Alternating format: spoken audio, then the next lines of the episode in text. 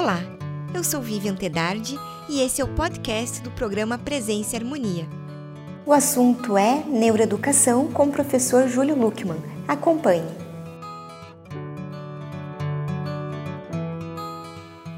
Frater Júlio, que bom recebê-lo mais uma vez aqui no programa Presença e Harmonia.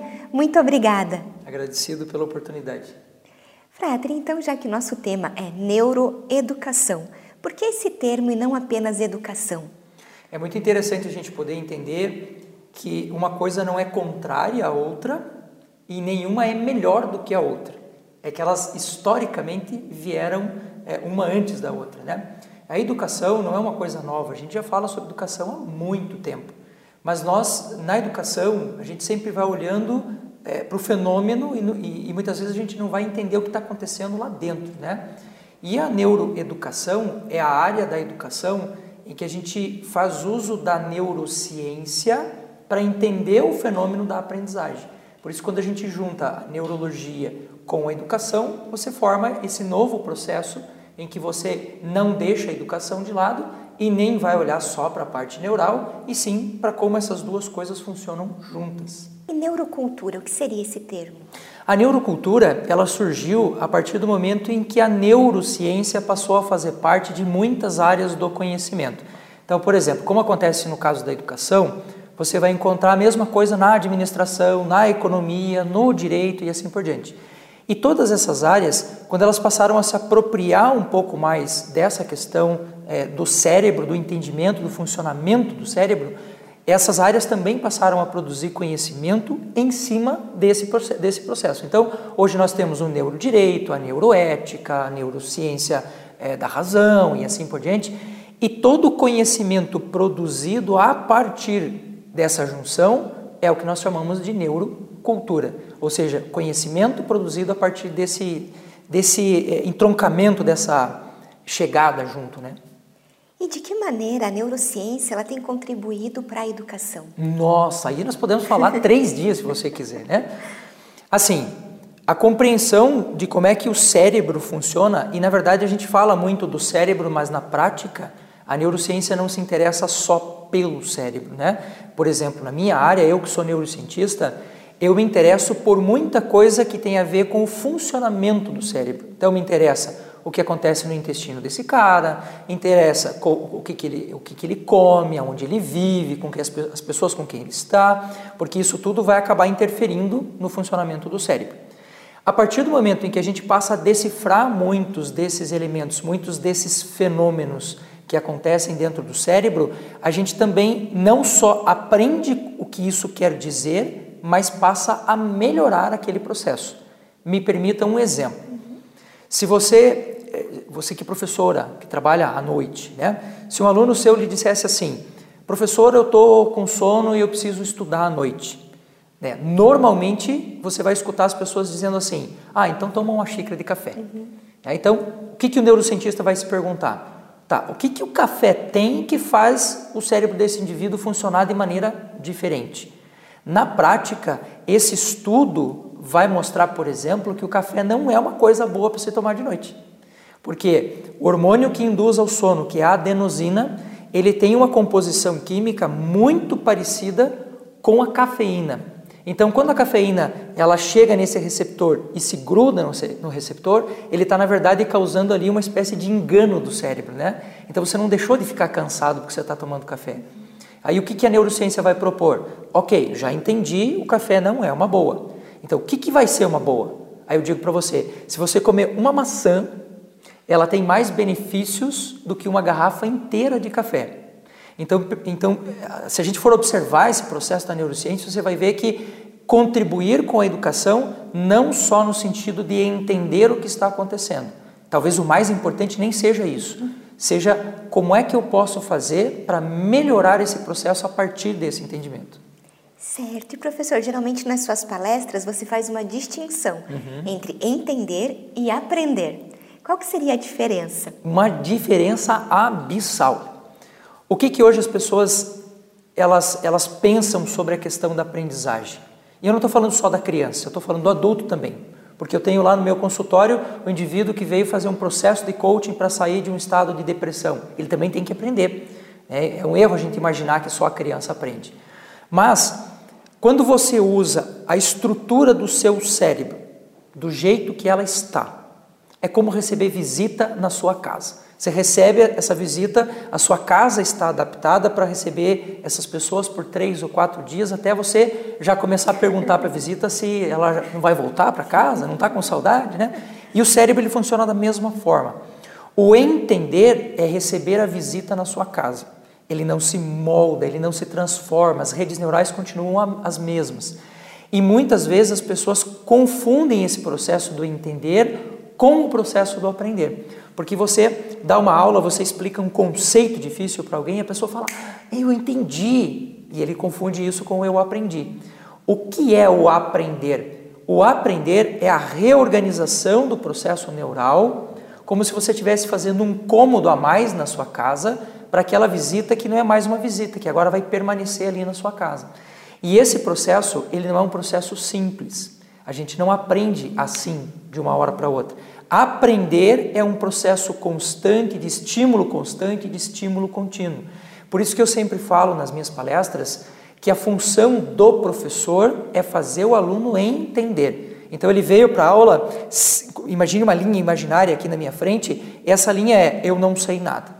O que, que o professor tem que fazer? Ele tem que ser bom o suficiente e as estratégias didáticas que ele usa tem que ser boas o suficiente para fazer esse indivíduo transpor essa linha dizendo agora eu entendi. Mas o, a, o trabalho do professor, ele acaba aí. Se você vai revisar isso em casa, se você vai estudar isso de novo, se você vai fazer outras conexões para criar associação, depende muito mais do aluno e do contexto familiar do que da escola. Por isso, quando as pessoas elas vêm muitas vezes conversar comigo e dizem assim: Olha, professor, meu filho tem dificuldades de aprendizagem. E ele costuma dizer: É por causa da escola. Eu falo: opa, para um pouquinho, você está construindo logicamente aí um erro. Veja, se é uma dificuldade de aprendizagem, é fora da escola. Não é que ela não aconteça na escola, ela também acontece, mas esse estímulo é muito maior fora. Se você pegar países que estão na primeira, nos primeiros lugares do ranking de educação do mundo hoje, o nosso país está entre os cinco últimos, né? E se você for comparar o que eles fazem na escola com o que a gente faz na escola, por incrível que pareça, não é muito diferente. Eu fui conhecer alguns sistemas, fui conhecer Holanda, fui, fui conhecer Finlândia, fui conhecer Nicarágua, e, e, e eles não são muito diferentes. Agora, se você perguntar para o aluno o que você faz fora da escola, aí você vai ver uma diferença gigantesca. O aluno finlandês, para você ter uma ideia, eles passam estudando fora da escola, em média, de 4 a 6 horas. Quer dizer, isso faz uma diferença muito grande. Por isso, entender é uma parcela do processo, mas não o todo. O aprender é que realmente faz a diferença. E neuroeducação interessa apenas a alunos e professores? De jeito nenhum, de jeito nenhum. O processo da aprendizagem, ele está em praticamente todos os contextos. Então, se você for lá no atendimento médico, por exemplo, e o seu médico fala assim, ó, Olha, Júlio, você tem que parar de comer açúcar branco porque isso está aumentando o seu nível de acidez. Aí você olha para a vida do cara, ele está acostumado a fazer de um jeito, ele vai ter que aprender a fazer de outro jeito. E o mais interessante, ele vai ter que é, quase a, ideia não é bem o desaprender, porque a gente não desaprende, né? Mas você vai ter que abandonar aquele conhecimento. Aquilo, aquilo que você aprendeu como certo já não é mais o que vai fazer para você uma diferença. Então, na relação do médico com o paciente, na relação de um pai com o filho, na relação de um policial que parou um cidadão no trânsito para corrigir alguma coisa que está errado, o camarada está sem cinto, por exemplo, ali também tem um processo de aprendizagem. É um erro as pessoas imaginarem que isso está restrito ao muro da escola. Eu, particularmente, claro que eu estou puxando a brasa para o meu lado, porque eu sou neurocientista da área de aprendizagem, mas eu acho que isso deveria ser uma, um, um, processo constante, deveria estar presente lá na conversa de domingo, quando as pessoas estão ali reunidas em família. Pô, vamos, vamos entender o que é aprendizagem, como é que a gente pode fazer. Ó, oh, seu filho não está aprendendo direito. Olha, existe uma estratégia. As pessoas não conversam sobre isso. Eles vão conversar sobre política, vão falar mal do governo, vão falar. E aquilo que é importante, que é o processo de aprendizagem, quase ninguém fala. Mas eu sei que isso também é um processo cultural. Né? Não, não, não é uma coisa que você faça de hoje para amanhã, é um processo. Sim. E é verdade que existem dois tipos de memória? Existem. Pedagogicamente, a gente costuma fazer uma divisão clássica entre uma e outra. Por que, que eu digo pedagogicamente? Se você pegar um eletroencefalograma agora, me encher de eletrodos aqui e observar como o meu cérebro funciona, ele não, ele não funciona compartimentalizado. Então, tecnicamente, não existem dois tipos de memória, mas pedagogicamente, para a gente entender a função de cada uma, a gente faz essa divisão. Então, o que, que é a nossa memória operacional? É a memória de curto prazo, é a nossa chamada memória de trabalho. Então, você saiu da sua casa, você entrou no seu carro e você está se planejando. Preciso fazer isso, preciso fazer aquilo, preciso fazer aquele outro e tal. Só que essa memória, ela tem uma função muito importante, que é ser esquecida. Você fala, puxa vida, mas isso é contraditório? Não é contraditório. Porque se você lembrasse de tudo que você faz, você sofreria de uma doença chamada hipermemorização. E imagine você ter que é, decorar a nova senha do Wi-Fi e não conseguir esquecer as outras, né? A, sua vida viraria um inferno. Então a função da memória operacional é te dar condições para você trabalhar. Lembra que a gente falou agora sobre a questão do entender? O entender usa a memória operacional. Se você chegar em casa e não fizer a sua tarefa de casa, não fizer uma revisão daquele conteúdo, no dia seguinte a chance de você ter jogado fora 80% do que aconteceu naquele dia é enorme. E eu estou falando do primeiro dia. A curva de Ebbinghaus, que é a curva que mede esse processo, ela mostra que em sete dias você tem uma incrível retenção de 2%.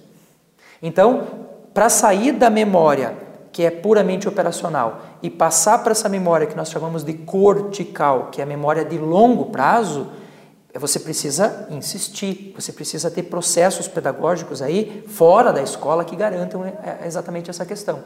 Veja uma, uma, um erro muito comum que se comete: estudar para a prova na véspera da prova. Por que, que isso é um erro? Porque essa é uma forma das mais simples de você se enganar e enganar o seu professor. Porque depois você vai olhar na sua prova, existe um índice dizendo você tirou 10, você tirou 9. Eu digo para você, se eu te perguntar agora, dois meses depois do aprendizado, se você ainda lembra daquilo, você aprendeu. Se você não lembra, você se enganou.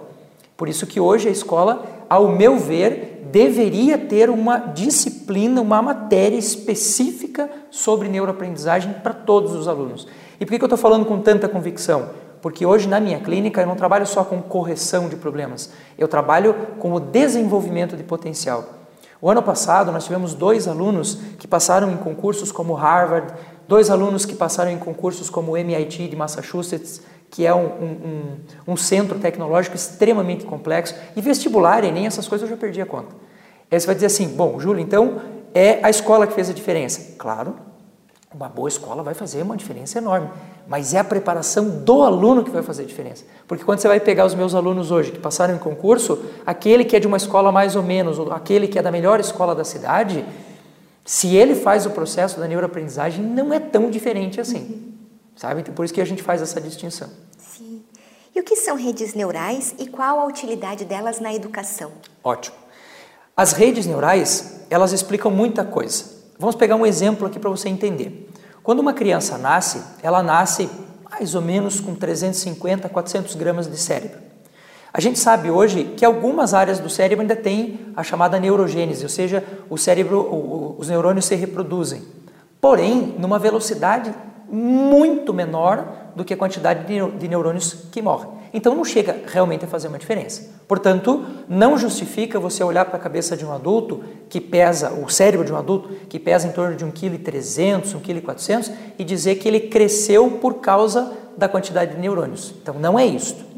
Então o que, que faz nossa, o nosso cérebro crescer? Duas coisas. Primeiro, o nosso cérebro literalmente engorda. Nós temos alguns ômegas, entre eles o ômega 3, que vai fazendo com que esse neurônio vá se protegendo, se protegendo, ele cria ali uma, uma camada chamada bainha de mielina, e as redes neurais são a multiplicação das conexões que um mesmo neurônio pode ter. Para você ter uma ideia, quando nós nascemos, cada neurônio nosso tem em torno mais ou menos de mil conexões, mais ou menos. À medida que você vai aprendendo, vai estimulando, vai fazendo esse trabalho de estímulo, você pode atingir uma marca de incríveis 80 mil ligações por neurônio. Isso, obviamente, é, ele, ocupa espaço no cérebro. Eu vou resolver um problema de muitos alunos com uma explicação bem simples. Muitos alunos chegam para a gente e falam assim: professor, para que serve isso que você está me ensinando? E eu respondo para ele: não serve para nada. Qual a pessoa vai dizer assim, professor, mas então se não serve para nada, não tem utilidade. Erro categórico. Por quê? Porque a maior parte das, das, das, coisas que nós aprendemos e praticamos na escola não é para uma serventia prática imediata. Pensa comigo, quantas vezes você usou uma fórmula de Bhaskara para resolver um problema da vida? Mas isso não quer dizer que esse conhecimento seja inútil. Por que, que ele não é inútil? Porque quando você está fazendo esse estímulo e o seu cérebro está trabalhando, você está criando conexões e essas conexões estão fortalecendo você para outras coisas. Por isso, o exercício físico da academia, que você nunca vai repetir na vida prática, você nunca vai ficar levantando um peso ali daquele jeito. Mas o músculo vai te ajudar para um monte de coisas. Por que eu disse que eu vou resolver um problema? Porque você não deve mais perguntar para o seu professor para que, que serve. Porque às vezes ele não tem utilidade prática. Agora, em termos de redes neurais, você se torna extremamente mais poderoso fazendo esse exercício. Então, quanto mais redes neurais, mais inteligente, mais sábio você é. Quanto menos redes neurais, mais próximo da animalidade nós diríamos, nós estamos. E de que forma os nossos estados físicos eles interferem então nesse processo de aprendizagem? Outro, outra correção de um erro histórico que a gente tem que fazer. Quando nós chegamos na filosofia, principalmente a filosofia pós-século XVI, com René Descartes e Companhia Limitada, foi feita uma cisão entre o que é racional e o que é emocional. Mas foi feita uma cisão também entre o que é físico e o que é mental. E o que, que Descartes fez, que virou livro na mão do Antônio Damasio, o, o famoso neurocientista? Ele escreveu um livro chamado O Erro de Descartes. Por que, que isso é um erro? Porque a mente não funciona independente do corpo. Então, muitas vezes as pessoas estão preocupadas com a estratégia didática, com o processo pedagógico, mas esquecem de corrigir, por exemplo, a alimentação dessa criança, a alimentação desse adulto. E eu posso te dizer com uma chance de certeza muito grande baseada na minha própria experiência. Quando eu recebo alguém com dificuldade de aprendizagem, a primeiríssima coisa que eu faço é corrigir biologicamente esse indivíduo corrige o sono, corrige os níveis de vitamina D desse indivíduo. Então, a parte física, ela, ela não funciona apenas para levar o cérebro para passear. É? O meu corpo não está aqui só para levar o meu cérebro para a conferência. Ele está aqui porque ele está integrado com esse cérebro.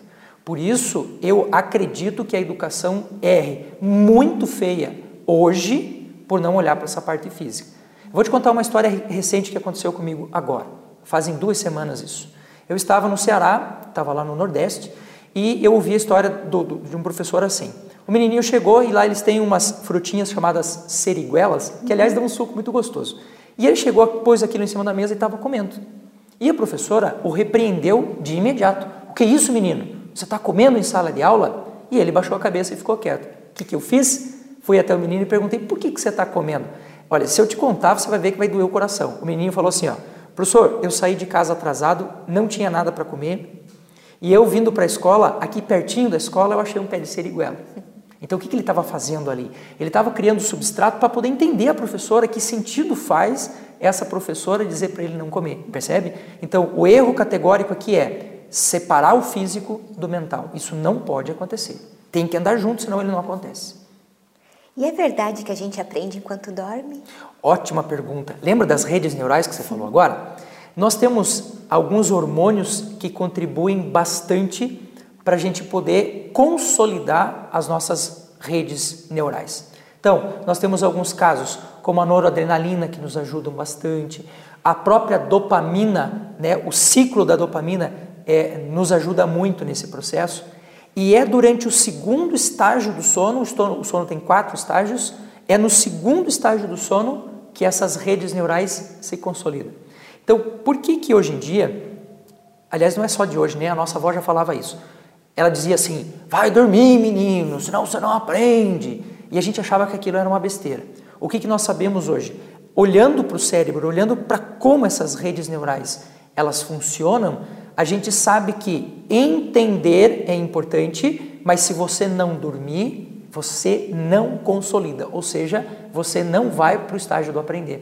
Por isso que tem muita gente que, ah, vou virar a noite estudando. Besteira, besteira, é tempo perdido. Você vai lembrar por um tempo só e vai, vai ter é causado para você um dano gigantesco no seu cérebro, porque a falta de sono destrói neurônio e você não vai ter consolidado a aprendizagem. Então, tem que dormir para aprender, senão não aprende. E você já deu algumas dicas para nós em relação à alimentação. Você pode falar melhor para nós, então, dessa interferência dela em relação à aprendizagem? Sim. Nós temos, cada célula humana tem cerca de 22 mil genes. Então, cada gene desse tem dentro dele uma hélicezinha de, de DNA com uma carga genética que diz tudo o que o seu corpo tem que fazer. Porém, esses genes, eles estão dormindo, como se eles estivessem quietinhos lá no canto deles. Para que você atinja esse, esse gene e desperte-o para que ele faça alguma coisa por você, como aprender, como crescer, como ficar é, mais saudável e assim por diante, você tem que fazer isso por meio da alimentação. Então, se você não faz, se você não tem uma boa alimentação, você não tem bom funcionamento corporal. Então, vou, vou te dar um exemplo bem simples. Se você tiver é, às 4 horas da tarde, você resolveu comer uma laranja. Né? A laranja é ácida. Você resolveu tomar um suco de limão, comer uma fatia de abacaxi, isso é ácido. Quando essa acidez entra no seu corpo e desperta nos seus neurônios os receptores de, de, de adenosina, que é o hormônio que induz ao sono e assim por diante, a acidez faz com que esses receptores eles fiquem novamente inativos. Então quer dizer, o teu corpo está pronto para aprender, mas por causa daquela laranja que você comeu, é provável que você aprenda muito menos. Então existe sim hoje uma dieta muito específica para quem está usando mais ou menos o seu, o seu, processo de aprendizagem. Imagina o cara que está estudando para Enem agora, né? Ele está lá se ralando e tal. Ele está estudando bem mais do que uma pessoa comum estaria. Então o corpo dele também está precisando de mais coisas. Está precisando de mais açúcares de cadeia complexa, não açúcar branco, que é uma porcaria. Ah, eu vou tomar um suco de fruta. A frutose, o corpo não processa a frutose. Ela faz mal para você. As pessoas têm mais hoje câncer de fígado por causa de suco de fruta do que por causa de bebida. Aí você fala, puxa, mas é natural. Não, o natural é você comer a laranja com o bagaço. É você comer a maçã com o bagaço. E isso é natural. Então a alimentação ela precisa receber um cuidado específico, senão a criança não aprende. Eu, quando posso ir nas, nas escolas, sempre levo os meus nutricionistas funcionais para fazer essa orientação, para dizer, olha, você tem que evitar isso daqui, precisa comer aquilo lá. Faz uma diferença muito grande. E você fala em estados mentais para aprendizagem. Como o mindfulness ajuda a aprender melhor? Ótimo. Imagine a seguinte cena: você é professora lá da escola, você preparou a sua aula e está muito animada para lecionar naquele dia. Só que os alunos acabaram de vir da aula de educação física e você vai dar uma aula de matemática agora. Veja, são lados do cérebro diferentes, são processos diferentes, existiu uma agitação daquele, daquele indivíduo. Se ele não parar, se ele não fizer esse movimento do mindfulness, né, de você, ou a meditação, ou a atenção plena, tanto faz, se você não fizer esse movimento de parar o cara, virar a chave e preparar ele para a aula de matemática, ele não aprende. Se você vindo para hoje para a entrevista tivesse recebido uma ligação do tipo: Olha, você está devendo X e precisa pagar hoje, e aquilo gerou uma preocupação em você, duvido que você preste atenção na palestra. Duvido, porque você está com um estado mental que não é o que você precisa para aprender. Então, o mindfulness ele ajuda muito nesse processo de trazer você para o zero e introduzir você num novo estado. E os estados emocionais interferem na aprendizagem? E como interferem na aprendizagem? Na neurociência, é, e a minha especialização dentro da neurociência é na parte emocional, justamente porque isso me encanta demais. Uhum. A emoção, a glândula que regula a emoção, que é a amígdala, ela está aqui no cérebro, bem na base do cérebro, ela está do ladinho de uma estrutura chamada hipocampo. O hipocampo é a estrutura mais importante para o processo de memorização, de aprendizagem. Ela funciona como uma espécie de porta química do hipocampo. Então, se você não, não tiver minimamente emocionado para aprender alguma coisa, você não aprende nada. Mas, se você estiver muito emocionado, como no caso que eu citei agora, você também não aprende nada. Por isso, a emoção é a porta de entrada e é também a porta de saída de tudo que você sabe.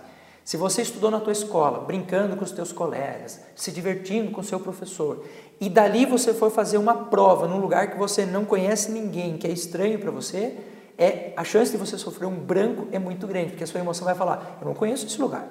Eu não sei do que, do que se trata. Por que, que eu vou te devolver alguma coisa? Então, a regulação emocional vai ajudar você nesse processo de aprendizagem absurdamente, muito mais do que você imagina. E como podemos então usar a emoção para aprender? Ótimo. Primeira coisa, o exercício do processo emocional. Existem hoje muitos é, processos dentro, da, dentro das escolas que ensinam esse indivíduo a lidar com as suas emoções.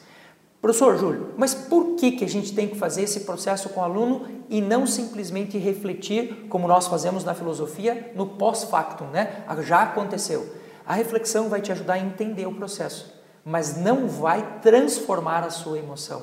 Ela não vai recondicionar o seu processo emocional. Porque por mais que você entenda que algo está certo ou que algo está errado, você vai continuar fazendo daquela mesma forma, porque é, do, é o jeito que a sua emoção concebeu aquilo como certo e como errado.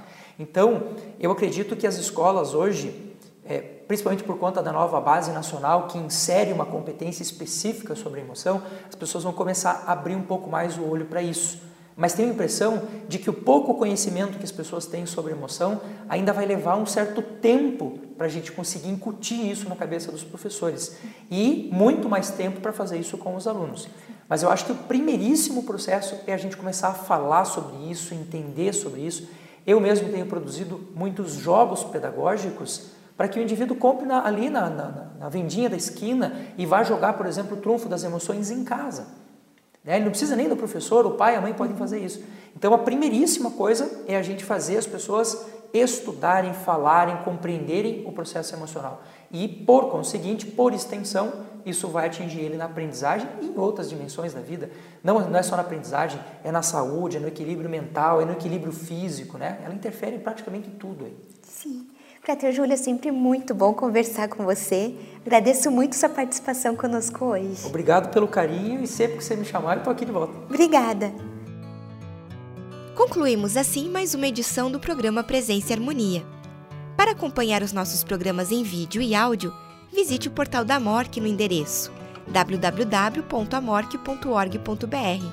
Em nome da MORC GLP e de toda a nossa equipe de produção, queremos agradecer o prestígio de sua audiência. Paz profunda!